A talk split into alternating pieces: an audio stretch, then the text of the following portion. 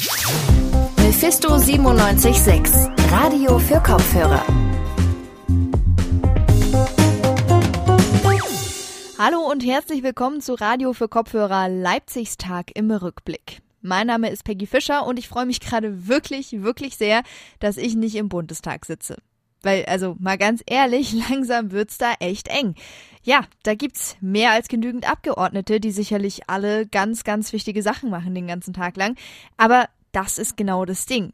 Es gibt mehr als genügend davon. Es gibt nämlich tatsächlich zu viele. Zu viele Abgeordnete im Bundestag. Wie kann das denn sein? Was tut man dagegen? Genau darum geht's heute. Nicht genug damit, dass der Platz bald zu wenig wird. Nein, die Bundesregierung hat auch noch einen Haufen auf dem Teller, gerade zum Beispiel die Rettung der Kultur in Deutschland. Nein, also ohne Witz. Kultureinrichtungen geht's gerade richtig, richtig schlecht. Die machen wegen Corona Verluste wie sonst was und das betrifft gerade vor allem die Clubs. Da ist nämlich nicht viel mit Abstand halten beim Feiern. Und deshalb hat die Bundesregierung jetzt das Programm Neustart Kultur auf den Weg gebracht. Und was dahinter steckt, beziehungsweise wie sinnvoll das eigentlich ist, darüber haben wir mit dem Betreiber der Distillery hier in Leipzig gesprochen. Die Bundesregierung gibt sich ja momentan echt alle Mühe, die Wirtschaft in Deutschland irgendwie am Laufen zu halten. Es gibt Cash für dies, es gibt Cash für das, damit alles irgendwie weiterlaufen kann. Und ab heute können auch Clubs Cash von der Bundesregierung beantragen. Heute startet nämlich das Programm Neustart Kultur und da werden 27 Millionen Euro für Clubs in Deutschland locker gemacht. Fördern will die Bundesregierung damit alles, was mit Live-Veranstaltungen zu tun hat, mit dem Ziel, das Geschäft nach der Corona-Pause wieder anzukurbeln. Ich habe mir heute Steffen Kache ans Telefon geholt. Der ist Clubbesitzer hier in Leipzig und ich habe ihn nach seiner Meinung zu diesem Neustart Kulturprogramm der Bundesregierung gefragt. 27 Millionen Euro für die Clubs in Deutschland, um das Geschäft eben nach einer Corona-Pause wieder anzukurbeln. Das hört sich jetzt erstmal super an. Ähm, Herr Kache, hat die Bundesregierung denn da jetzt das große Rettungspaket auf die Beine gestellt? Nee, leider nicht. Wir waren ja selber als Livecom äh, mit dem Bundesverband in Verhandlungen mit involviert. Von den Vorschlägen, die wir da eingebracht haben, ist relativ wenig übrig geblieben. Was das größte Problem ist, ist, dass das ganze Programm natürlich auf die Zukunft ausgelegt ist, auf die Wiedereröffnung. Das heißt, Clubs, die es bis dahin nicht überlebt haben, können an diesem Programm gar nicht teilnehmen. Wir wissen im Moment auch nicht, wann wir überhaupt wieder eröffnen können, weil gerade Clubs ähm, nicht funktionieren mit Corona-Abstandsregeln. Und wir gehen davon aus, dass das dies Jahr auf keinen Fall mehr passiert. Wir sind auch, was nächstes Jahr betrifft, da noch sehr skeptisch. Das hilft uns jetzt im Moment relativ wenig. Was man natürlich dem ganzen Programm zugutehalten kann, ist, dass zumindest äh, etwas geplant ist, dass dann in der Zeit, wo es wieder losgeht, dann natürlich äh, uns unter die Hände, äh, unter die Arme gegriffen wird. Es gibt ja, ich schätze mal so schon um die 1000, über 1000 Clubs wahrscheinlich in Deutschland was kann man denn sagen? Ist es irgendwie möglich, diese Clubs zu retten? Also dieses Paket wird nicht helfen, die Clubs zu retten. Was den Clubs hilft und was die Clubs rettet, sind wahrscheinlich jetzt solche Programme, wie äh, über das Bundeswirtschaftsministerium gekommen sind, das sind wahrscheinlich Dinge, die uns jetzt über die Krise konkret helfen können. Es ist relativ schwierig zu sagen, ob man jetzt alle Clubs damit retten kann, weil die Voraussetzungen natürlich relativ schwierig sind. Ein großer Punkt für viele Clubs ist, wenn es darum geht, ihre Kosten zu senken, sind die Mieten, die sie zahlen müssen. Und es geht jetzt nach wie vor darum, im Winter zu schauen, wenn die Clubs erstmal wieder auch keine Open-Air-Sachen machen können, die Kosten runterzubekommen und die Kosten, die dann noch anfallen, irgendwie bezahlt zu bekommen. Das ist erstmal eine viel höhere Priorität, als jetzt zu schauen, wie geht es denn erstmal wieder los. Sie haben auch vorhin schon gesagt, Sie standen der Bundesregierung ja beratend zur Seite bei diesem Paket. Ähm, darauf kommen wir gleich nochmal zu. Vielleicht erstmal so zur persönlichen Situation. Sie betreiben ja selber auch einen Club hier in Leipzig.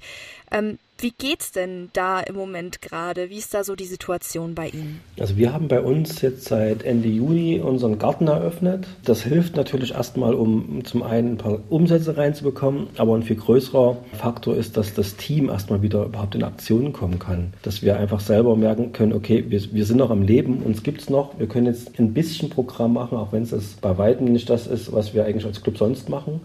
Also das ist so, dieser psychologische Faktor ist ein riesengroßer Faktor. Es geht da fast weniger darum, um Geld einzuspielen, sondern einfach zu zeigen, okay, Wir hatten jetzt ein paar Monate komplette Schließung, wir konnten gar nichts tun. Jetzt können wir zumindest erstmal wieder was tun. Das ist erstmal ganz gut für die Seele. Und jetzt müssen wir halt mal schauen, wie es über den Winter weitergeht und die Aussicht zu haben, okay, es kann sein, dass wir noch mindestens ein Jahr geschlossen sind. Das ist natürlich ein Thema, da versucht man ganz schnell wieder den Gedanken zu wechseln, sonst wird man depressiv.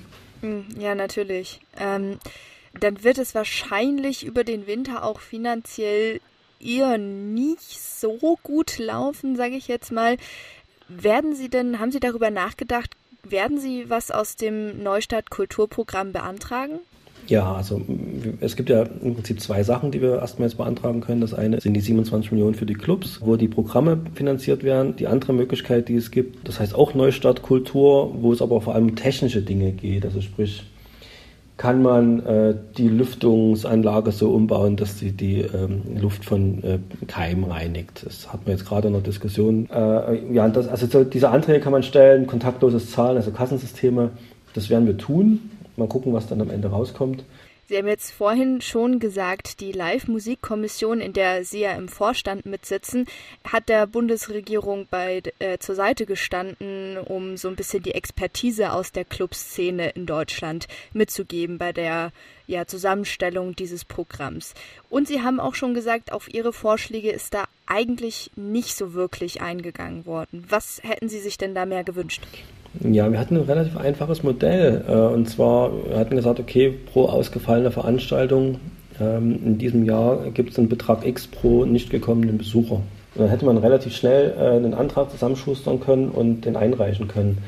Die sind leider komplett unter den Tisch gefallen. Wir hatten, wie gesagt, ein relativ einfaches Modell, um genau halt dieses Loch zu überbrücken, was wir, in das wir jetzt alle im Winter fallen werden. Und das ist leider so nicht umgesetzt worden. Hm. Ähm, Gab es da irgendwie auch Diskussionen darüber, wieso das jetzt so nicht umgesetzt worden ist? Haben Sie da was mitbekommen? Ähm, das, dazu kann ich da nicht viel sagen, weil ich selber in der Verhandlungsgruppe nicht mit dabei war. Es sollte halt wahrscheinlich darum gehen, okay, es gibt schon äh, sehr viele Programme, die, äh, sagen wir mal, Finanzlöcher stopfen und wir wollen jetzt genau mal ein Programm Sache machen, was in die Zukunft gerichtet ist. Ist natürlich im Prinzip auch sinnvoll. Wie gesagt, wenn halt nur nicht das Problem wäre, dass einige Clubs es bis dahin nicht schaffen werden. Gibt es denn etwas, was Sie sich jetzt im Moment noch wünschen würden, was die Bundesregierung vielleicht im Nachhinein noch nachbessern könnte an diesem Programm? Wir müssen es irgendwie schaffen, an einen Punkt zu kommen, wo wir sicherstellen können, dass niemand in die Clubs kommt, der andere anstecken kann. Und da gibt es zwei Wege. Da gibt es entweder einen Impfstoff, der kommt irgendwann, das wissen wir nicht, und es gibt die Möglichkeit über Schnelltests. Und wenn wir es schaffen, ähm, Schnelltests zu entwickeln, die innerhalb von Minuten und das zu einem Preis, der vertretbar ist, ähm, ein Ergebnis bringen und man sagen könnte, okay, es gibt die Möglichkeit, die Leute, bevor sie die äh, Locations betreten, zu testen und dann sicherzustellen, okay, da kann jetzt erstmal nichts passieren, weil alle sind getestet, dann kann man wieder zu einem normalen Programm übergehen. Dann müsste man sich nicht überlegen, ähm, tausend Förderprogramme aufzulegen, weil das ist für uns auch so ein Thema, wir haben gar keine Lust, uns jetzt darum zu kümmern, wie wir irgendwelche Fördergelder bekommen, sondern wir wollen einfach wieder ein Programm machen. Das sind ja nicht nur wir, denen das helfen würde, das würden ganz vielen Branchen helfen. Genau, und das würde ich mir wünschen von der Bundesregierung, dass sie da in der Richtung ein bisschen Gas geben. Einfach nur wieder Programm machen. Das wünschen Sie sich, Herr Kache. Vielen herzlichen Dank für dieses Interview. Ja, vielen Dank. In Bayern sagen sie so, in Sachsen anders und in Hessen, ach, da ist es sowieso schon wieder ganz was anderes. So kann man Corona-Bestimmungen in Deutschland ungefähr beschreiben. Denn bisher darf jedes Bundesland selbst bestimmen, welche Veranstaltungen sie zulassen oder wie sie zum Beispiel mit der Maskenpflicht umgehen. Aber das soll sich ändern. Heute hat sich die Bundesregierung nämlich mit den Ministerpräsidentinnen getroffen, um Regeln aufzustellen, die dann bundesweit einheitlich gelten sollen.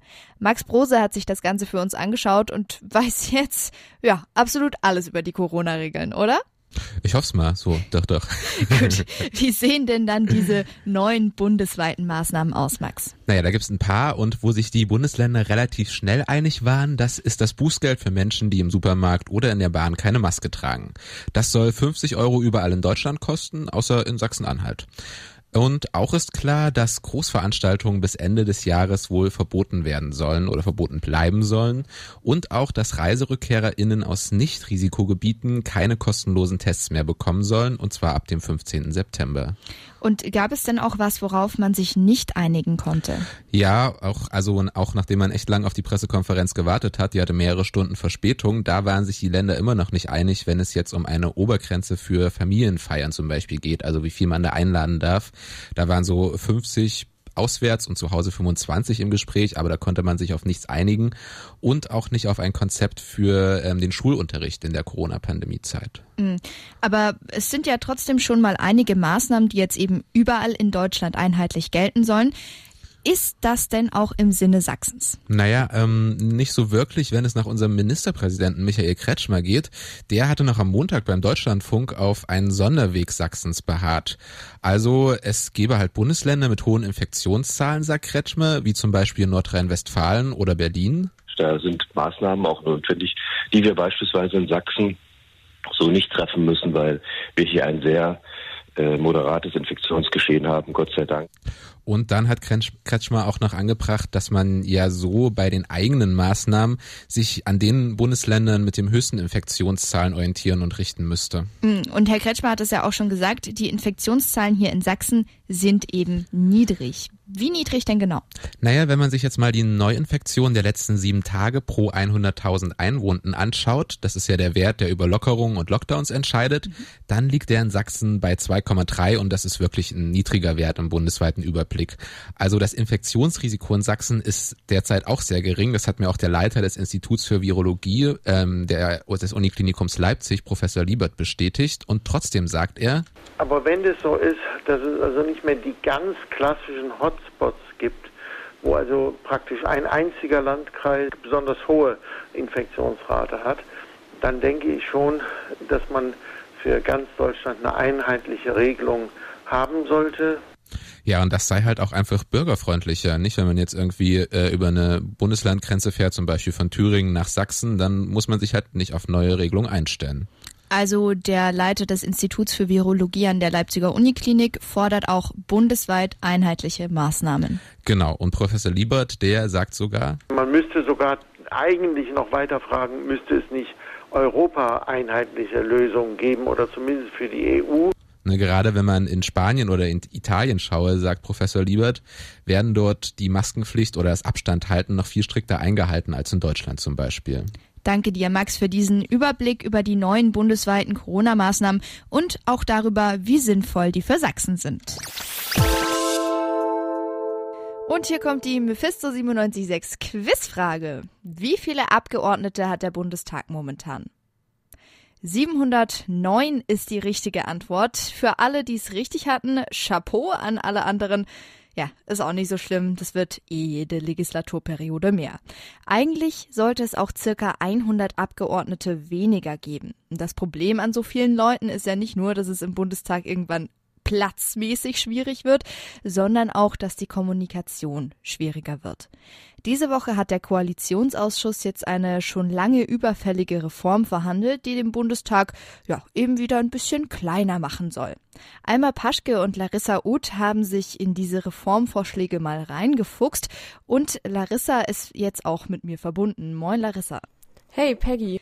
Bevor wir uns jetzt mal die Reform genauer anschauen, kommt von mir erstmal die grundlegende Frage, wie kann es denn sein, dass unser Bundestag seit Jahren immer größer wird? Ja, das liegt an den sogenannten Überhangs- und Ausgleichsmandaten und hängt mit unserem Wahlsystem, der personalisierten Verhältniswahl zusammen.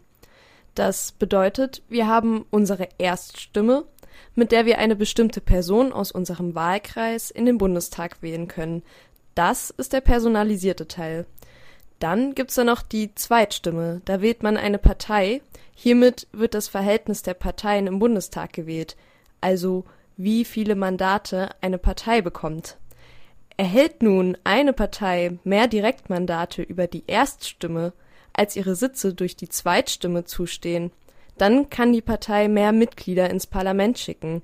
Das sind die sogenannten Überhangsmandate. Aber dann stimmt ja die Sitzverteilung gemäß der Zweitstimme irgendwann nicht mehr, richtig? Völlig richtig. Daher gibt es seit 2013 auch die Ausgleichsmandate. Die Gesamtzahl der Sitze wird so lange erhöht, bis alle Überhangsmandate ausgeglichen sind. So war es zum Beispiel auch bei der Bundestagswahl 2017 Und wie genau dieser Me Mechanismus nun funktioniert, hat mir Dr. Hendrik Träger erklärt. Er ist Politikwissenschaftler an der Universität Leipzig. Insgesamt hatte die Union 43 Überhangmandate und die SPD hatte drei Überhangmandate deutschlandweit. Das würde verrechnet oder ausgeglichen, solange bis wieder das nach dem Zweitstimmergebnis die Proportion zwischen den Parteien stimmt brauchten wir 65 Ausgleichsmandate. Also wir haben mehr Ausgleichsmandate als Überhangmandate. Und wie genau sieht denn jetzt die Reformidee aus? Die Parteien haben da sehr unterschiedliche Standpunkte und deswegen gestaltet sich eine Einigung äußerst schwierig.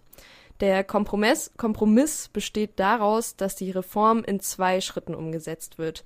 Der erste Schritt ist eine Dämpfungsmaßnahme für 2021. Die Überhangsmandate sollen mit den Listenmandaten verrechnet werden und wenn es dann mehr als 600 Plätze geben wird, dann soll, sollen ein paar der direkt gewählten PolitikerInnen, also bis zu drei Überhangsmandate, nicht mehr ausgeglichen werden. Okay, aber das trifft ja dann nur zu, wenn es wirklich zu viele werden sollten. Was gibt's denn so für Möglichkeiten, die Zahl von vornherein zu begrenzen? Das wäre dann eben der zweite Schritt, der bis 2025 geschehen soll. Da sollen dann die Wahlkreise von bisher rund 300 auf 280 verkleinert werden. So eine richtige Lösung ist das aber noch nicht. Und vor allem ist das auch erstmal nur eine Absichtserklärung der Koalitionsspitzen. Die richtige Entscheidung äh, werden die Fraktionen im Bundestag treffen. Und die weiteren Details der bevorstehenden Reform müssen auch noch zukünftig ausgearbeitet werden. Jetzt verspricht man sich ja von der Wahlrechtsreform, dass bei der nächsten Bundestagswahl 10 bis 20 Mandate eingespart werden können und 2025 sogar bis zu 60. Wie realistisch ist denn so eine Annahme? Ja, das habe ich Dr. Hendrik Träger auch gefragt und er sieht das eher kritisch. Ob denn tatsächlich 2021 20 und 2025 60 Mandate eingespart werden können, sei mal dahingestellt. Es wird die Zukunft zeigen. Es wird auch sehr erheblich vom Wahlergebnis abhängen. Insofern ist das naja, ein kleiner Auftakt, der aber nicht dazu führt, dass jetzt der Bundestag wesentlich kleiner sein wird. Die Problematik wird jetzt schon seit sieben Jahren diskutiert und der eigentliche Reformprozess ist gerade einmal angestoßen. Woran liegt das denn? Ähm, Dr. Hendrik Träger hat mir dazu Folgendes erklärt. Also man sagt immer, Wahlrechtsfragen sind Machtfragen, weil es darum geht, wer kommt mit wie vielen Abgeordneten in das Parlament rein. Und da haben die Fraktionen natürlich ein Interesse mit möglichst vielen. Die Handlungslogiken gestalten sich dabei eben sehr verschieden. Betrachtet man das Wahlsystem aus Sicht einer FDP, die wohl kaum einen Wahlkreis gewinnt, oder aus Sicht einer CSU, die in Bayern zum Beispiel sehr viele Wahlkreise gewinnt. Hm, okay, das heißt, die Reformvorschläge sind dann auch entsprechend verschieden. Ganz genau. Wahlkreise verändern, Wahlkreise gänzlich verwerfen, Zwei-Personen-Wahlkreise, Grabenwahlsystem. Die Liste an Vorschlägen ist lang, nur eine Einigung fällt schwer. Und man muss ja auch an die Wählerinnen und Wähler denken und daran, wie sich eine solche Reform dann in der Realpolitik gestaltet. Wenn es zum Beispiel keine oder veränderte Wahlkreise gibt, äh, stellt sich natürlich auch die Frage, wie man das den BürgerInnen erklärt, was dann nun mit ihren Wahlkreisen passiert ist. Okay, wir fassen das noch einmal kurz zusammen. Was sollte sich denn jetzt durch eine Reform im Bundestag ändern? Also zunächst sollten die Abgeordneten wieder besser arbeiten können, vor allem weil es eben keine Platzprobleme mehr geben würde, was Büros und Fraktionsräume angeht. Und auch die Kommunikation innerhalb der Fraktion wäre wieder um einiges geleicht, um einiges leichter, genauso wie die Verteilung von Redezeiten. Es ist auf jeden Fall wichtig, zeitnah eine Lösung zu finden und das Problem direkt nach der nächsten Bundestagswahl anzugehen. Denn wie schon mehrmals erwähnt, die Parteien sind befangen. Wahlrechtsreformen sind eine hochpolitische Angelegenheit, bei der es auch um Macht geht. Daher steht da noch ein sehr langer Prozess bevor. Ja, die Mühlen der Bürokratie malen langsam in Deutschland, sogar wenn es darum geht, den Abgeordneten im Bundestag die Arbeit zu erleichtern. Und damit ist unser kleiner, aber feiner Podcast auch schon wieder zu Ende. Schaltet gerne wieder ein. Morgen gibt's eine neue Folge. Überall da, wo es Podcasts gibt. Und wenn ihr mal ein paar Gesichter zu den Stimmen auch sehen wollt, dann kann ich euch ganz äh, wärmstens unsere Website ans Herz legen, radiomephisto.de oder unsere zahlreichen Social Media Angebote, Facebook, Twitter, Instagram, YouTube. Ja, da kann man uns bestimmt irgendwo mal irgendwie sehen. Vielen Dank an alle auf jeden Fall, die jetzt an dieser Folge beteiligt waren. Und jetzt weitermachen. Tschö und habe die Ehre. Mephisto 976, Radio für Kopfhörer.